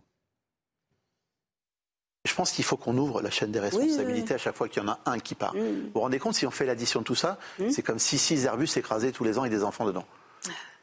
Donc il faut peut-être qu'on s'en parle euh, et qu'on voit comment on peut faire de la prévaction en disant écoutez, euh, regardons comment. Euh, vous voyez, aujourd'hui, on est capable de, brider des trottinettes. Mm. Pourquoi une voiture de sport qui a tué Antoine n'est pas bridée en ville? Enfin, je veux dire, c'est pas un circuit. Euh, la bridation, encore une fois, je ne veux pas quelque chose de liberticide, mais simplement essayons de voir comment les outils aujourd'hui peuvent évoluer pour éviter ce genre de drame. un téléphone, on ne peut pas le démarrer si on ne met pas son pouce ou son visage. Est-ce qu'une voiture demain ne pourrait ne répondre qu'à son propriétaire, qui lui est conscient de ce qu'il fait? Est-ce qu'aujourd'hui l'intelligence artificielle ne pourrait pas nous aider à faire dérouter les voitures pendant le moment où les gamins sortent de l'école? Moi, l'autre fois, rue de Grenelle, je me suis posé là. J'ai regardé les voitures passer. Mm. J'étais un peu comme ça, j'avais du temps, j'ai dit mais qu'est-ce qui se passe? C'est une route toute droite, il y a une école primaire. Si je faisais le calcul, les gens ne passent pas à 30, c'est pas vrai. Mm. Et même jusqu'à la sortie de l'école. Donc un moment d'inattention, c'est terminé. Il a évidemment raison, Yannick Aleno. Je vais remercier Jacques Vendroux, l'embrasser tendrement. Et euh, simplement rajouter, Pascal, 20 secondes le samedi 27 mai. C'est très important.